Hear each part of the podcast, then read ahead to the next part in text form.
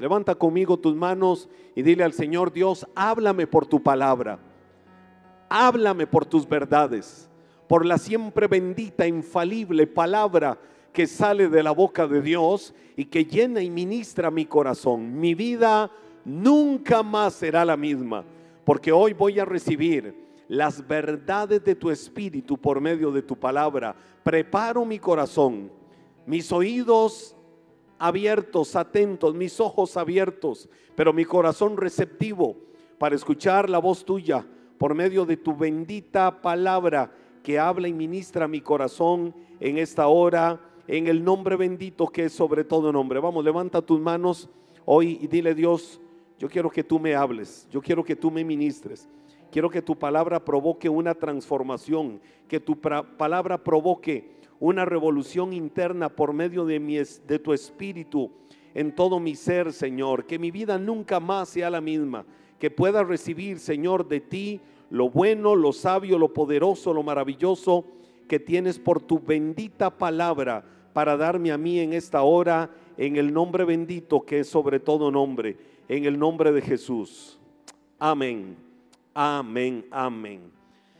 Ah, Dios ha venido poniendo en mi corazón eh, cosas. Esta semana eh, le hablaba, hablaba al Señor y estaba en un tiempo ahí de soledad nocturno y le decía, Señor, yo quiero ser, como tu palabra dice, entendido en los tiempos, discernir los tiempos de tu espíritu, entender los tiempos eh, que tú tienes, cómo estás trabajando con los tiempos lo que estás haciendo.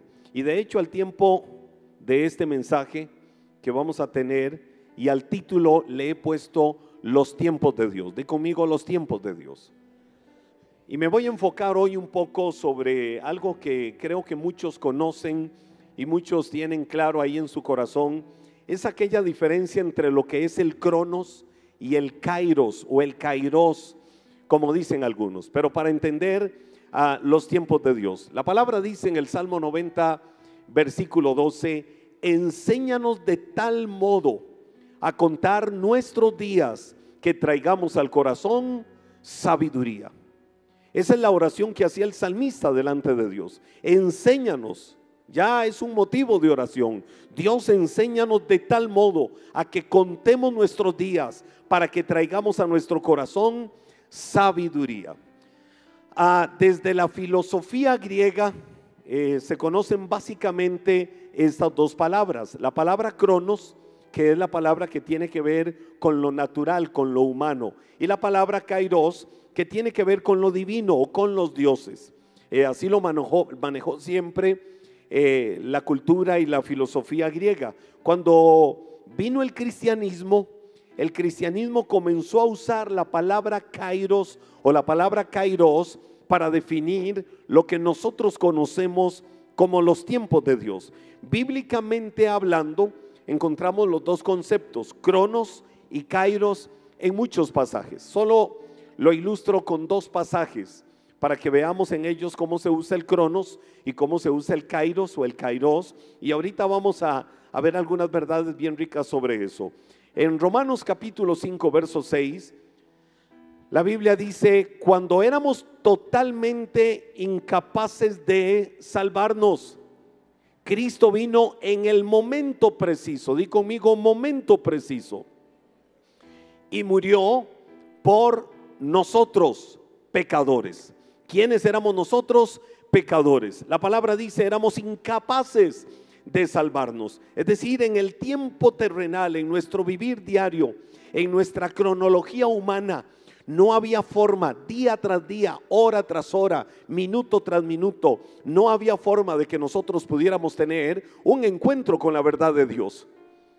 Pero en el tiempo preciso, dice la Biblia, Dios envió a su Hijo, a Cristo, a morir por nosotros. ¿Cuándo sucedió? En el kairos de Dios, en el tiempo perfecto de Dios para que se diera ese acontecimiento que luego vino en el tiempo perfecto de cada uno de nosotros en particular a traer vida eterna. Y hay otro pasaje que quiero ilustrar, es solo para efectos de esto, y es Mateo capítulo 24, versículo 36.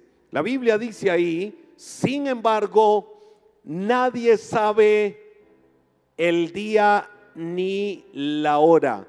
Nadie sabe el cronos, el día y la hora en que sucederán estas cosas. Ni siquiera los ángeles del cielo, ni el propio Hijo. Solo el Padre lo sabe. Es decir, el kairos de Dios, el tiempo perfecto de Dios para que Cristo venga por su iglesia, para que Cristo venga por segunda vez a la tierra, solo el Padre lo sabe. Cuando viene Cristo, por más fechas, por más matemáticas, por más ideas, por más que la gente haya querido en algún momento poner en el camino, nadie sabe el día y la hora, el tiempo perfecto, el kairos de Dios para la gloriosa y maravillosa segunda venida de Cristo, solo el Padre lo sabe. Di conmigo, solo el Padre lo sabe. Absolutamente nadie lo sabe. Ahora hay señales, hay evidencias, hay cosas que muestran y que nos pueden decir, huele a la segunda venida de Cristo. Hay principio de dolores, hay cosas que se dan que nos dan una vislumbre de que Cristo regresa y que Cristo no regresa muy lejano eh, por segunda vez. Pero no podemos decir, llega precisamente tal día, tal hora, en tal minuto. No podemos decir el cronos en el que vendrá, porque el kairos, es decir, el tiempo oportuno y perfecto de Dios para eso, nadie lo conoce. Ahora, Definamos brevemente lo que es el cronos y luego el kairos. Eh, eh, número uno, el cronos eh, es una sucesión de momentos. Cuando hablamos de cronos, hablamos de momentos, es decir, un segundo, un minuto, un día, años. Estamos hablando de cronos. Cuando hablamos de, por ejemplo, la duración de un periodo y decimos, sí, dentro de un año, dentro de cinco años, en un trimestre, Estamos hablando de Cronos. El primero de enero, eh, a partir del 30 de octubre, ahí estamos hablando de Cronos. ¿Y cómo medimos nosotros el Cronos? Todos sabemos cómo medimos el Cronos, ¿verdad? ¿Lo medimos con un cronómetro o lo medimos con un reloj? La mayoría usamos reloj, ¿verdad? ¿Quiénes andan su reloj?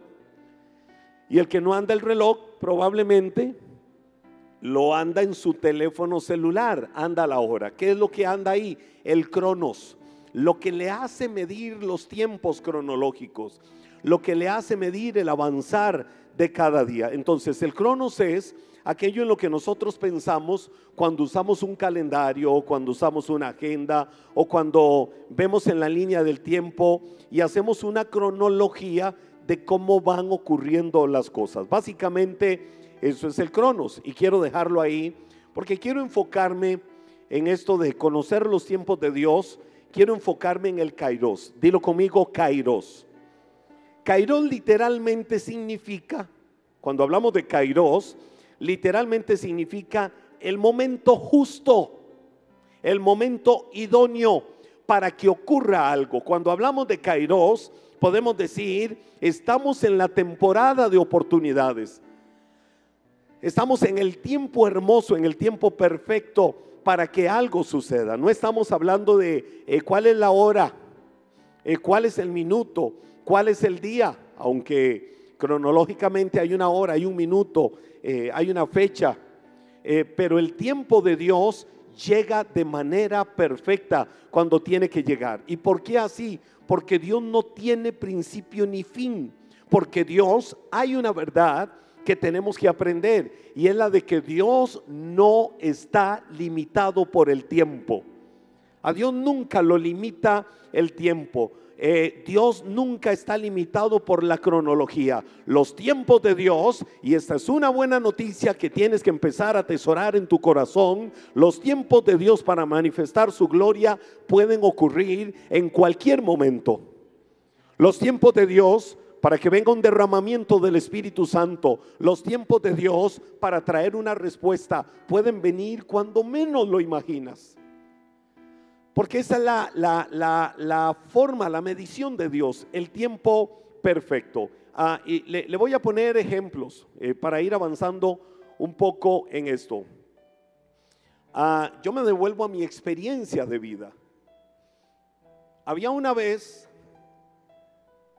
recuerdo que cuando yo entré a la escuela, cuando entré ya a, todo lo de la parte académica, en mis tiempos no era obligatorio ir al kinder. Eh, un año después, recuerdo que mi hermano Joel, eh, que fue al kinder, eh, Joel sí ya, ya fue, porque a partir de ese año se obligaba a que todos los niños en esas edades, cinco años y tantos meses, podían ir al kinder.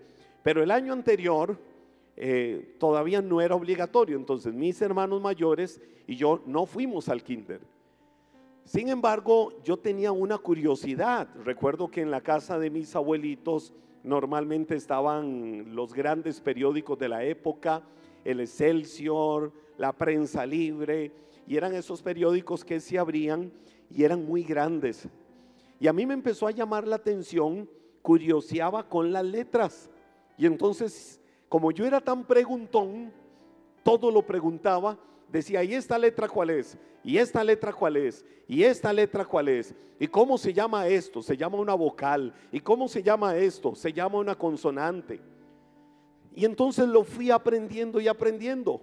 Cuando entré a la escuela, eh, recuerdo que mis hermanos mayores estaban en una escuela un poco más distante de la casa, en la Escuela República Francesa.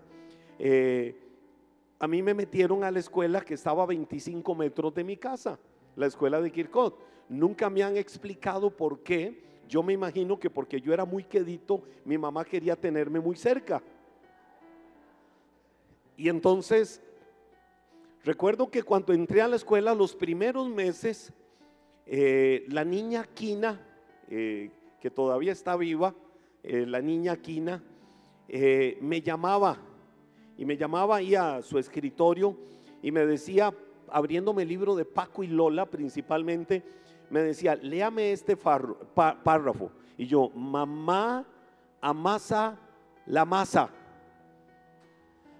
Y ahí me ponía que yo siguiera leyendo. Y la niña Quina se enorgullecía de que uno de sus alumnos sabía leer.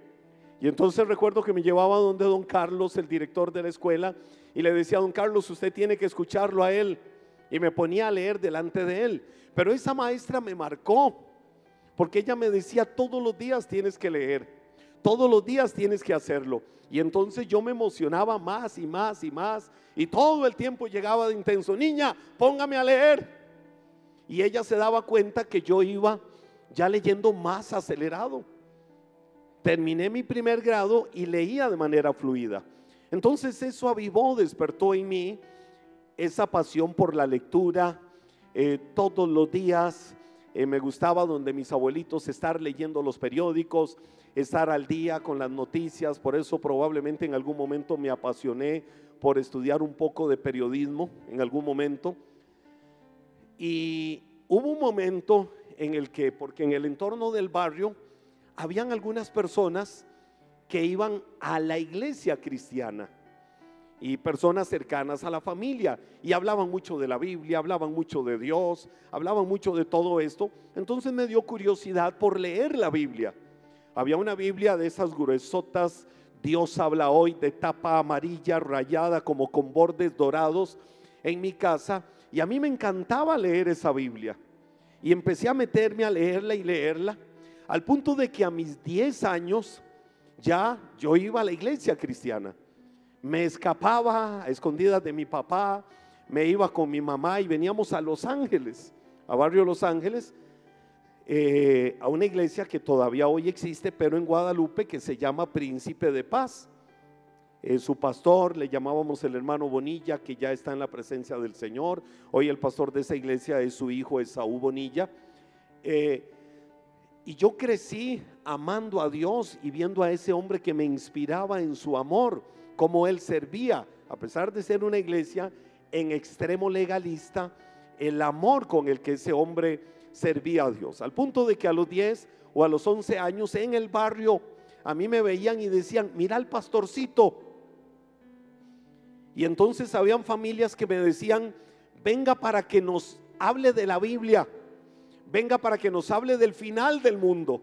Y yo feliz de la vida, sentado en la sala de las vecinas y vecinos de mi abuela, viéndolos cómo se comían las uñas, porque yo les hablaba de la venida de Cristo y como el gusano y como el fuego que nunca se acaba iba a venir sobre el pecador que no reconocía a Cristo. y era la forma y el estilo de aquellos tiempos. Yo entro a mi adolescencia y entro en una etapa normal, natural, de crisis existencialista. Esa crisis existencialista, de tal manera que yo abordo casi toda mi etapa de secundaria, casi toda mi etapa de colegio, eh, diciendo, yo creo en Dios, pero no, no tengo religión. O me decían, eh, vamos a misa. Yo estuve toda mi secundaria en uno de los colegios más católicos de Costa Rica el Colegio Seráfico San Francisco. En ese tiempo muy radical en eso. Y me decían, vamos a misa. Y yo decía, no, es que yo no soy católico. ¿Usted qué es? No, yo no soy nada. Pero cree en Dios, por supuesto. Y a cualquiera le hablaba cualquier disertación de Dios. Entonces se confundían, al final siempre me respetaron eso, de que yo creía en Dios, pero no pertenecía a ninguna iglesia a ninguna religión. Pero en realidad lo que yo tenía era una crisis existencialista. No quería estar en el mundo, pero tampoco quería estar en la iglesia. Quería disfrutar del mundo, pero había una carga interior en mi corazón que no me dejaba disfrutar los placeres del mundo. Claro, era que yo, sin entenderlo claramente en ese momento, era el templo del Espíritu Santo y no me dejaba disfrutar los placeres del mundo. Recuerdo antes de entrar a mi quinto año del colegio que un contemporáneo de, la secundaria, Juan Carlos Montoya, eh, bajando la cuesta de Ochomogo con su bicicleta tuvo un accidente y él falleció, previo entrar a quinto año del colegio. Y a mí la muerte de ese muchacho me golpeó, me asustó demasiado. Fue un impacto eh, para pues todo el entorno eh, de, los adolescentes de la época, saber que Juan Carlos había muerto en ese accidente ahí por lo que se conoce el gaucho. Y, y a mí eso empezó internamente a afectarme, empezó a crearme crisis de ansiedad, empezó a crearme crisis emocionales que yo me las tragaba. Y yo me trataba de hacer el fuerte, pero eso empezó a cargarme y cargarme porque yo tenía una urgente necesidad de volverme a Dios pero no quería ir a ninguna iglesia. Mi mamá tenía una particularidad conmigo más que con mis hermanos. Y era que los domingos estaba una iglesia naciendo eh, ahí en el barrio en Kirkot, en la entrada del barrio, en la entrada de la urbanización Garavito, en la primera casa, estaban haciendo en la sala de esa casa una iglesia los primeros meses y mamá, mi mamá me decía, vamos a la iglesia y lo quiero ver ahí. Si algo tuvo mi mamá siempre, si algo tiene, yo no sé si hoy está acá mi mamá, si anda por ahí. Eh, ah, bueno, ahí está mi mamá, ahí está Doña Luz. Y mi mamá, si, si algo tenía, era siempre estorbándole a sus hijos. Todo lo contrario a lo que la Biblia dice que Eliú hizo con sus hijos. Que la Biblia dice que lo cortó de su sacerdocio porque no estorbó a sus hijos, que hacían lo que les daba la gana y el papá se los aplaudía. Y mi mamá, si algo tenía, era que me estorbaba siempre. Y tal vez el domingo yo tenía alguna idea, que no tengo que especificarla. Pero mi mamá y yo, yo para esas ideas siempre me gustaba ponerme romántico y decía, ¿y dónde consigo una rosa? ¿Y dónde consigo esto? Y mi mamá decía, lo quiero ver en la iglesia. Y yo sabía que mi mamá era de las que siempre usó los códigos, ¿verdad? Aquellos cuatro o cinco códigos con su rostro o con su pie. Y entonces mejor cállese y sujétese. Y entonces yo llegaba a la iglesia y entraba a la sala de esa casa y veía a mi mamá ahí y yo me quedaba por ahí. Mi mamá en algún momento veía y decía, ya, sí, ahí está. Pero cuando yo la veía bien metida, yo me iba. Y Y como las reuniones duraban como cuatro o cinco horas, como media hora después o media hora antes de que terminara, yo llegaba. Llegaba ahí a la iglesia y hasta me ponía espiritual para que mi mamá viera. Pero me iba después. Pero yo estaba en una etapa de una crisis seria internamente. Yo sabía que había un problema en mí. Tenía pavor, literalmente le voy a decir, tenía un terrible pavor a la muerte. ¿Qué pasa si yo muero? ¿A dónde me voy? No estoy preparado. No estoy bien con Dios. Y entonces me daba pavor el pensar que no iba a tener vida eterna. Eso me tenía como en una pesadilla, pero no me daba la gana ir a la iglesia. Resulta que un día, lunes 23 de febrero del año 1986, tengo una prima que ella era como mi hermana, Vanessa. Vanessa tiene más de 30 años de vivir en los Estados Unidos. Pero Vanessa y yo habíamos crecido desde muy niños como hermanos, contemporáneos en edad. Y entonces Vanessa pasa a mi casa. Y cuando pasa a mi casa, Vanessa nada más entra y me dice, Mo, porque nosotros no nos decíamos primo, nosotros nos decíamos primo al revés, Mopri, pero al Mopri el diminutivo y nos decíamos Mo, que eso que patentizamos luego se viralizó y todo el mundo se lo decía. Y entonces me decía, Mo, vengo por vos. Y le digo, ¿para dónde vamos? Para una reunión de jóvenes. Y yo le hice una cara como diciéndole, no, yo no voy. Me dice, pues vengo por vos y te vas conmigo a la reunión de jóvenes. Y no me vas a decir que no, porque te vas conmigo, y me dijo Vanessa, y de aquí no me muevo hasta que vos te pongas el suéter y te vas conmigo a la reunión de jóvenes. Y recuerdo que me fui con ella, ni modo. Me fui con ella a esa reunión de jóvenes eh, en un aposento pequeño en esa casa en la entrada de la urbanización Garavito en Kirkot y llegué, habíamos ocho muchachos. Y cuando llegué con esos ocho muchachos estaba una joven señora. Y yo, ¿y esa quién es? La esposa del pastor. Y yo, ah, ok. Y entonces recuerdo que cuando estoy ahí, esa joven señora me recibió, me abrazó y me hizo sentir como un rey esa noche en ese lugar. Y a cada rato decía palabras que tal vez ella no estaba entendiendo, que lo que estaba era profetizando sobre mi vida. Y hay algo que a mí nunca se me va a olvidar. Una y tantas veces ella me llamaba por mi nombre. Si hay algo lindo en la vida es que le digas a una persona su nombre, que la llames por su nombre y entonces me decía, Henry, Dios tiene planes muy lindos para tu vida. Henry, Dios te trajo en esta noche a este lugar con un propósito.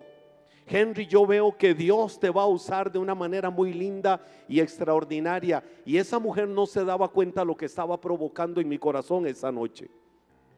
Yo era un muchacho de 16 años. Y esa mujer me dijo tantas cosas lindas esa noche.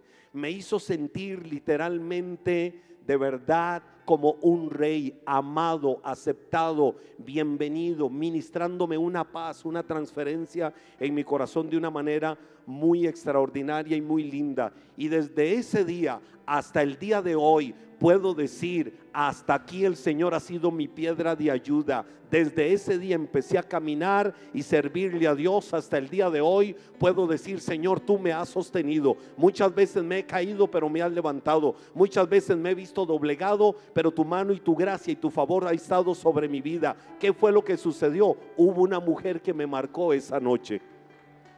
Si le vas a dar un aplauso a Dios, dáselo de verdad. ¿Qué entendí yo? Yo dije, Señor, ese era el kairos perfecto bajado del cielo para mi vida. Ese era el tiempo perfecto. Ese lunes 23 de, de, febrero del año 1986 lo habían marcado ese cronos en el kairos, es decir, en el tiempo perfecto, en el tiempo divino para nunca más dejarme salir de tu reino y ser tu vaso de barro y ser instrumento en tus manos hasta el día de hoy. Pero ¿de dónde vino todo? De una mujer que me marcó esa noche, de una mujer que hizo algo tremendo. Y quiero decir algo.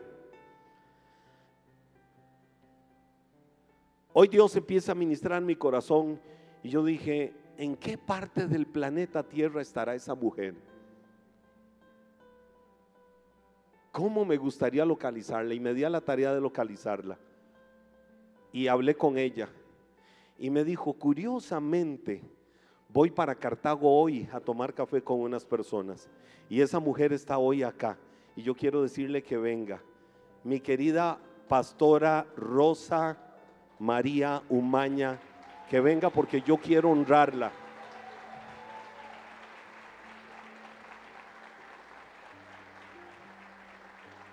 Y para mí es un regalo de Dios tener esta mujer acá. Yo la veo exactamente igual de joven. Ella no me ve tan flaco como era yo en ese tiempo. Ve mi cabello que era un poco largo, lo vi un poco más corto. Eh, wow.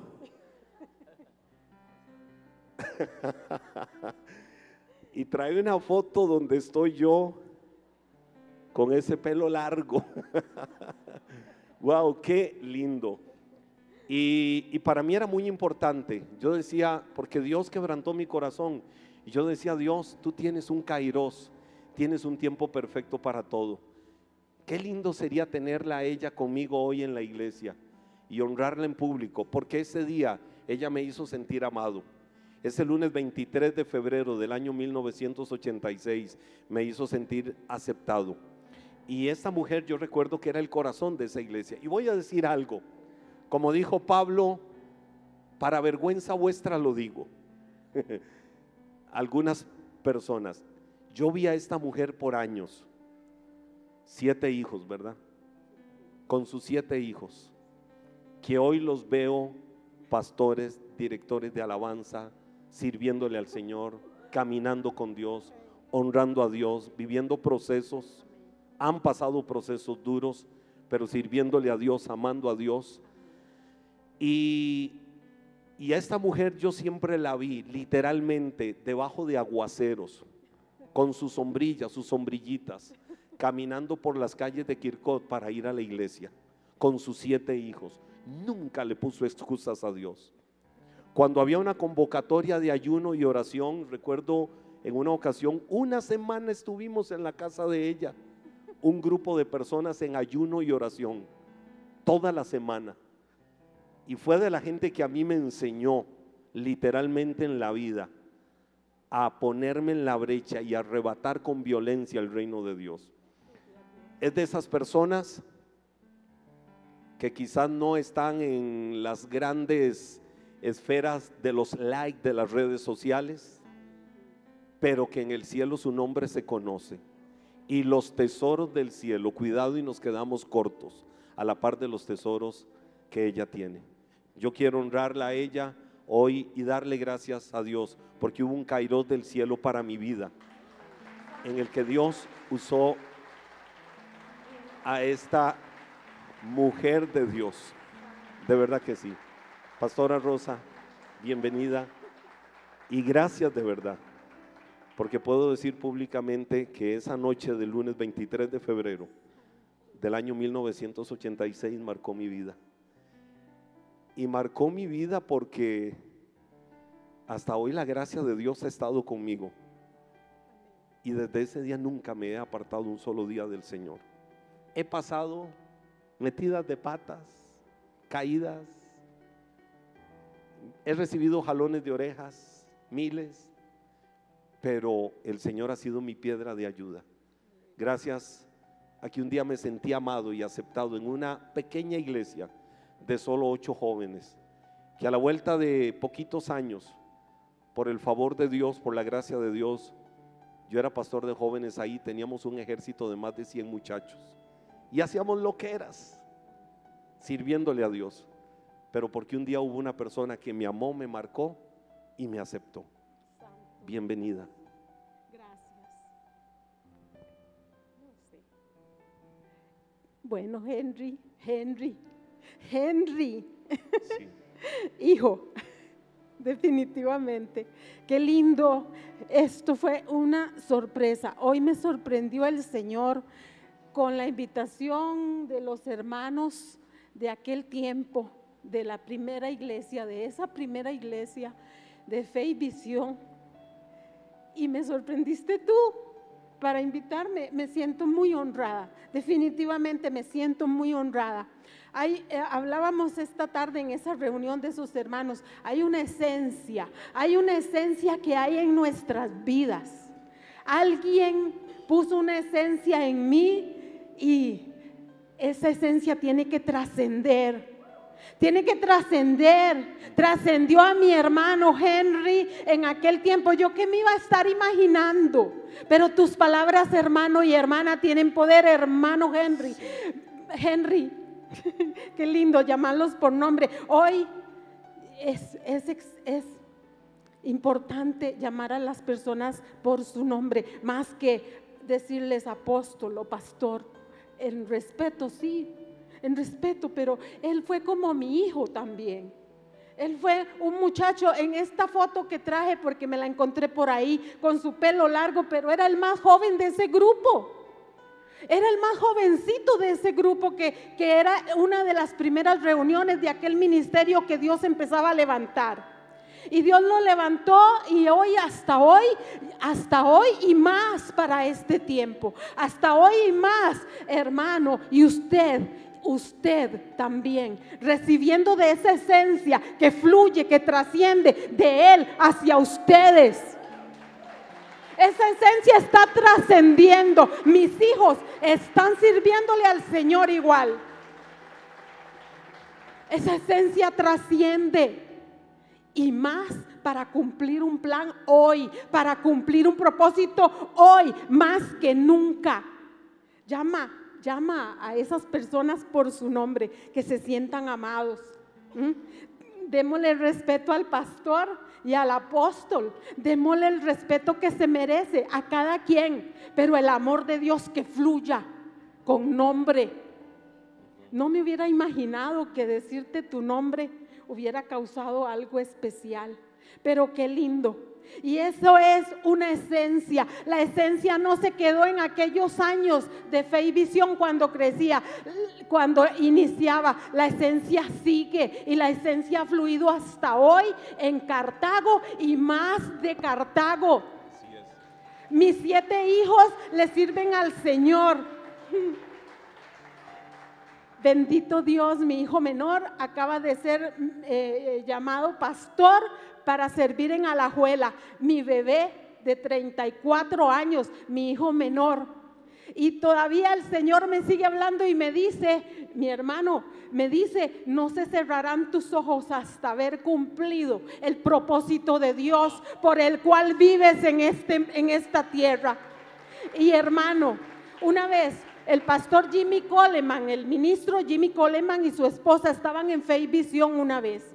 Y estos pastores eh, eh, terminaron llorando y me abrazaban. Ilse, que ya está en la presencia del Señor, Ilse me abrazó y me decía, me decía, pase lo que pase aquí, pase lo que pase aquí, nunca te apartes del Señor, me decía ella llorando. Y yo nunca entendí por qué lloraba tanto. Pero después de ahí, entendía cada vez que venía una lucha, una prueba, cada vez que venía un llanto, un dolor, cada vez que el enemigo quería traer amarguras a mi vida, siempre recordaba a Ilse que me decía, pase lo que pase, nunca te apartes del Señor.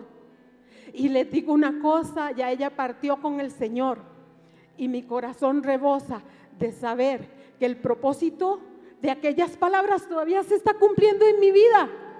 ¿Ah? Y hermano y hermana, somos sobrevivientes. Mm. Un ministerio sobreviviente. Mm.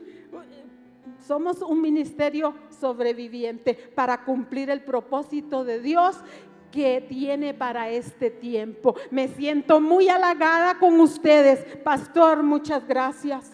Hijo, muchas gracias. Henry, gracias, mi amor. No me lo esperaba y, siento una gran bendición de Dios, una gran honra de Dios con esto. Gracias a todos pero lo mejor viene con una iglesia que se levanta y despierta, una iglesia despierta, una iglesia despierta que ama al Señor y quiere hacer que alguien se sienta amado por ese Dios que ama con amor eterno. Muchas gracias.